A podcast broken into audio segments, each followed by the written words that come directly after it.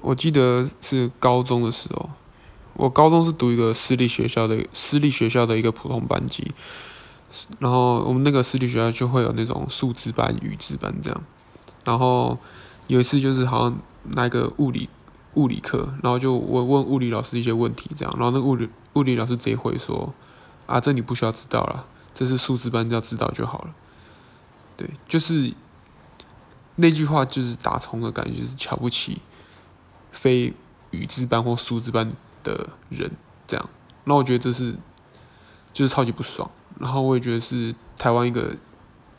台湾教育很大的一个病态，我到现在还是记得那句话，还有他那个表情。对，那我觉得，我觉得从现在看来，我个人还是觉得非常的糟糕的。